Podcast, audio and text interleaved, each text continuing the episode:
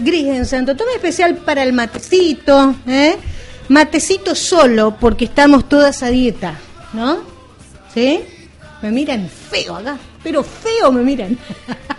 bueno, así que bueno, estamos con el matecito y también con ganas de empezar este, este nuevo ciclo aquí en Radio Guía que tiene que ver con un tema muy interesante, muy actual y se trata del mundo del trabajo. Por eso le vamos a dar la bienvenida a la licenciada en Relaciones Laborales, Adriana César, que es la que va a tener a su cargo este microespacio. ¿Cómo estás, Adriana? Buenas tardes. Hola, buenas tardes. Eh, bien, muy bien. Con ganas de empezar a charlar un poco y, bueno, dejarle consejos que le sirvan, digamos, a la gente con todo lo que tenga que ver con el mundo del trabajo. Perfecto. Eh, hoy les traje pautas y consejos cómo armar un buen currículum. Digamos, qué datos debe incluir.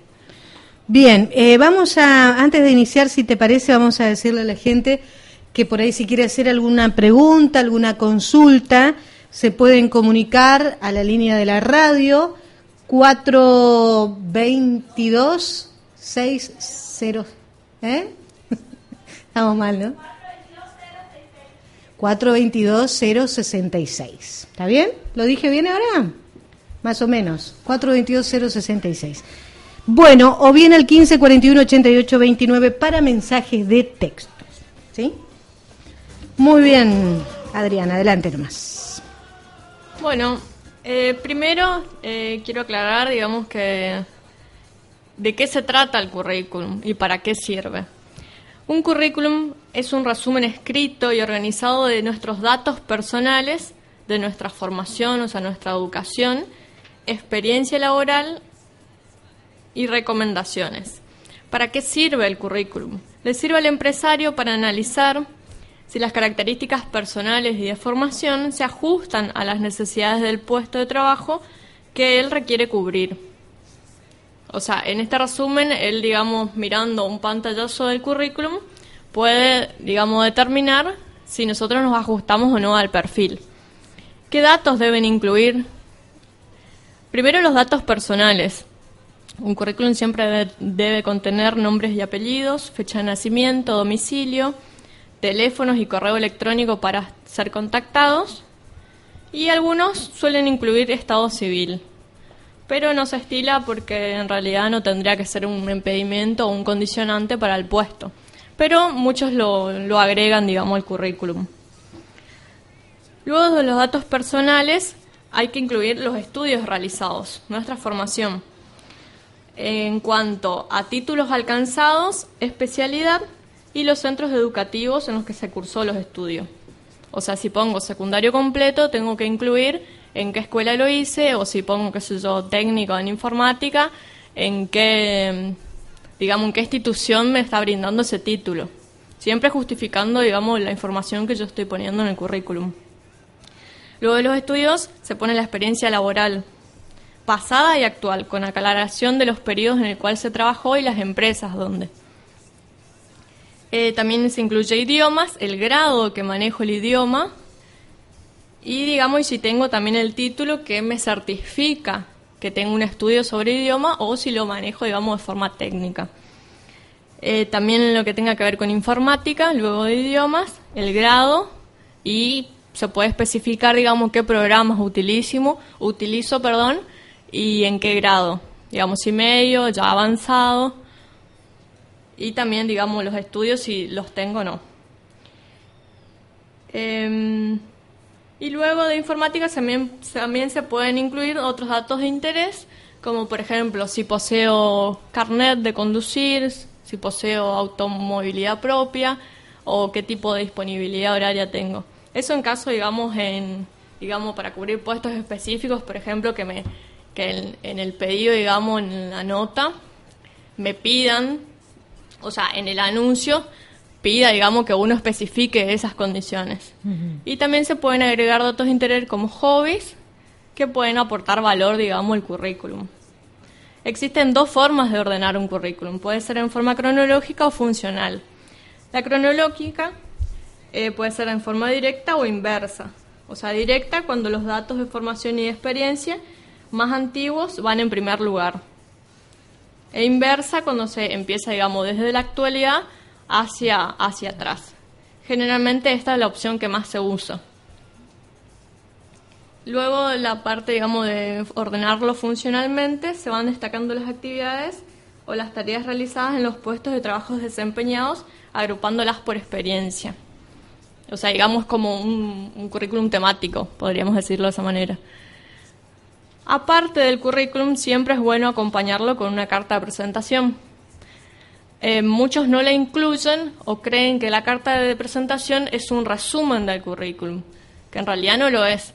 La carta de presentación viene, digamos, a complementar lo que son nuestros datos y hacernos como una presentación más formal frente al selector de personal y, digamos, indicando, presentándonos, indicando quiénes somos, qué características o cualidades poseo. Por ejemplo, puedo poner soy una persona proactiva, que me gustan los desafíos, o sea, hacer una, una descripción de qué características poseo yo que pueda aportar a la organización. O sea, es también como una forma de venderse. Claro.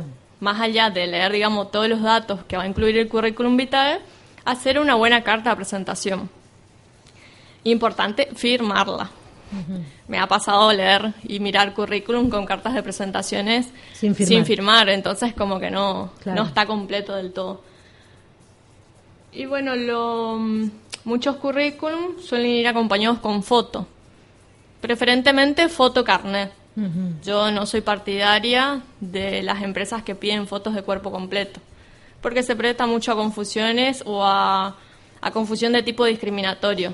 Hay muchos anuncios que uno ve en, en los portales o en los diarios que piden currículum con foto actualizada y de cuerpo completo, que me parece que no hay necesidad, a mi punto de vista, digamos, como, como lo que, digamos, pero eh, sí, sería bueno incluir una foto actualizada que es una foto carnet.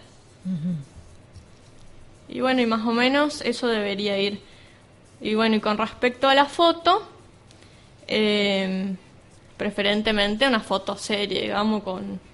Serie en el sentido como... Presentable. Presentable, ¿no? pongamos una foto que estoy en el borde de la bikini, digamos, en el borde de la pileta con bikini, porque le quita... Seriedad. Le quita seriedad. Claro no es el fin, digamos. Claro, exactamente. Decime, y en un, en un currículum, digamos, ¿es conveniente que no, se, que no sea extenso? Hay que ser concreto, digamos. Exactamente.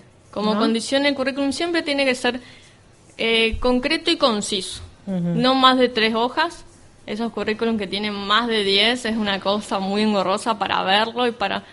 Porque, digamos, salvo que yo tenga una experiencia laboral, digamos, como muy extensa, pero generalmente lo que más abulta el currículum son los certificados que uno anexa. Claro. Fotocopia de todos los cursos o el resumen de las calificaciones que obtuve, por ejemplo, analíticos de la facultad. Pero el currículum en sí, con dos hojas es suficiente, porque ahí debería incluir nuestros datos personales, la formación, idioma y experiencia. Y ahí como cerrar, cuando uno ya se extiende mucho, es, es engorroso de, inclusive de analizarlo para nosotros, digamos, los profesionales que, que los vemos, es como más... Sí, más difícil, ¿no? Difícil sería la palabra, pero... Claro, pero lo que pasa es que por ahí la, persona que tiene que estudiar o analizar todas las carpetas de, de legajo, de currículum, digamos, si tiene una pila de carpetas para analizar, va a tratar de, de ser lo más también conciso y rápido posible, ¿no? para ver, digamos, cuál es la persona que, que le conviene a tal o cual empresa. Exactamente. cierto? Exactamente, por eso también es bueno la carta de presentación, porque a veces cuando uno entra a competir por un puesto donde uno sabe, o quizás no saben, pero a veces tenemos también, como decimos, una pila de currículum que analizar y muchas veces vende también lo que es la carta. Entonces, decir, bueno, esta persona se tomó la amabilidad y el tiempo de hacer algo bien redactado. Claro y siempre los currículums si pueden ser, digamos, escritos a, digamos, computadora, mejor. Claro. Ya no se estile, digamos, lo que es a mano, así manuscrito, ni las cartas de presentaciones tampoco. Claro, ya no. Ya no. Sí, sí. Eh, y es conveniente, por supuesto, presentarlos en una carpeta también sí, bien en una carpeta, exactamente. Bueno. Porque queda, la verdad que queda muy desprolijo. Las hojas sueltas o en folio queda hay cosas que por ahí quizás la, gente que esté escuchando diga, bueno, pero esto es, es una obviedad lo que están preguntando, ¿no? Es lógico que... Pero se ve de todo. Sí, ¿no? la verdad que se, se ve, de todo. digamos. La idea es este, tratar de orientar a la gente de qué manera correcta, cuál es la manera correcta en este caso de presentar una, un currículum Claro, exactamente. Y, en, y, digamos, este, aunque redundemos en detalles. Y este, sobre todo es cuidar los detalles, los mínimos detalles que también hacen, digamos, a lo que le va a agregar un valor. Lo que es eh, corregir errores. ¿Qué importancia tiene este es muy feo ver un currículum con errores ortográficos. lo que te por estaba ejemplo. por preguntar? Lo que te estaba por preguntar. ¿Qué importancia tiene Sí. esto? Te- Y da, da, deja que decir en realidad, porque ya al hacerlo en computadora es como que uno va viendo si tiene errores o no. Lo ideal es que no tenga errores ortográficos porque, digamos, le quita valor por una cuestión, digamos, de, de formación, vamos a decir. Perfecto. Bueno, Adriana, este, para cerrar entonces, ¿cuáles serían las ideas básicas de la presentación de un currículo? Bueno, fundamental resumir nuestra, for- nuestra información personal eh, de educación y la experiencia laboral. Bien concreto y conciso, en no, dos, no más de dos o tres hojas, y, digamos, y agruparlas, digamos, por temas. Por ejemplo, primeros datos personales, después los estudios realizados, idioma, em, informática y la experiencia laboral. Perfecto, lo básico. Lo básico, digamos. Exactamente. Bueno, muy bien, este, y es conveniente también presentarlo personalmente, no vamos a mandar, Ah, sí. ¿no? Solo que en el caso, por ejemplo, de que tengamos que presentar, ponerle en otra ciudad, Claro, ahí sí, se, digamos, uno puede mandar, pero preferentemente. preferentemente personalmente, si uno va a acudir ya a un anuncio de trabajo porque realmente desea el puesto, y me parece que lo más lógico es tomarse el trabajo. Demostrar digamos, interés. Demostrar interés.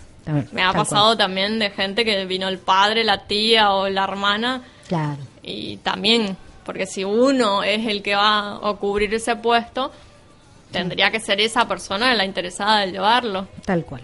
Bueno, Adriana, muchísimas gracias. Nos vemos el próximo miércoles. Bueno, si Dios muy bien. quiere. Gracias a ya vos tenemos algún espacio. tema que podemos adelantar. Y la O- semana que viene vamos a ver, digamos, los consejos para sentarnos en una entrevista de trabajo.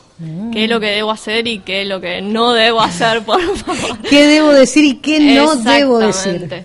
Claro, hay cosas que no hay que decir. Todos tenemos algo por ahí que no hay que decir, ¿no? Esa es otra cosa. Gracias, Adriana. ¿eh? No, gracias a vos. Que pases bueno, un buen fin de no, semana. Gracias por abrirme las puertas, digamos, de tu programa. Y bueno, espero que les sirva y la semana que viene estaremos hablando un ratito más. Yo creo que sí, y mucho. Hoy aprendimos a hacer, ¿qué aprendimos a hacer hoy? A redactar qué? Un currículum vitae. ¿Lo escuchaste? No hay repetición. Sí, hay repetición porque lo grabamos. 15 minutos pasaron ya de las 5 de la tarde. ¿Qué hacemos? ¿Cantamos? ¿Por un sueño o sin por nada? Por nada, como siempre, dale. Para un poco, guarda amor para mañana y unos tres o cuatro.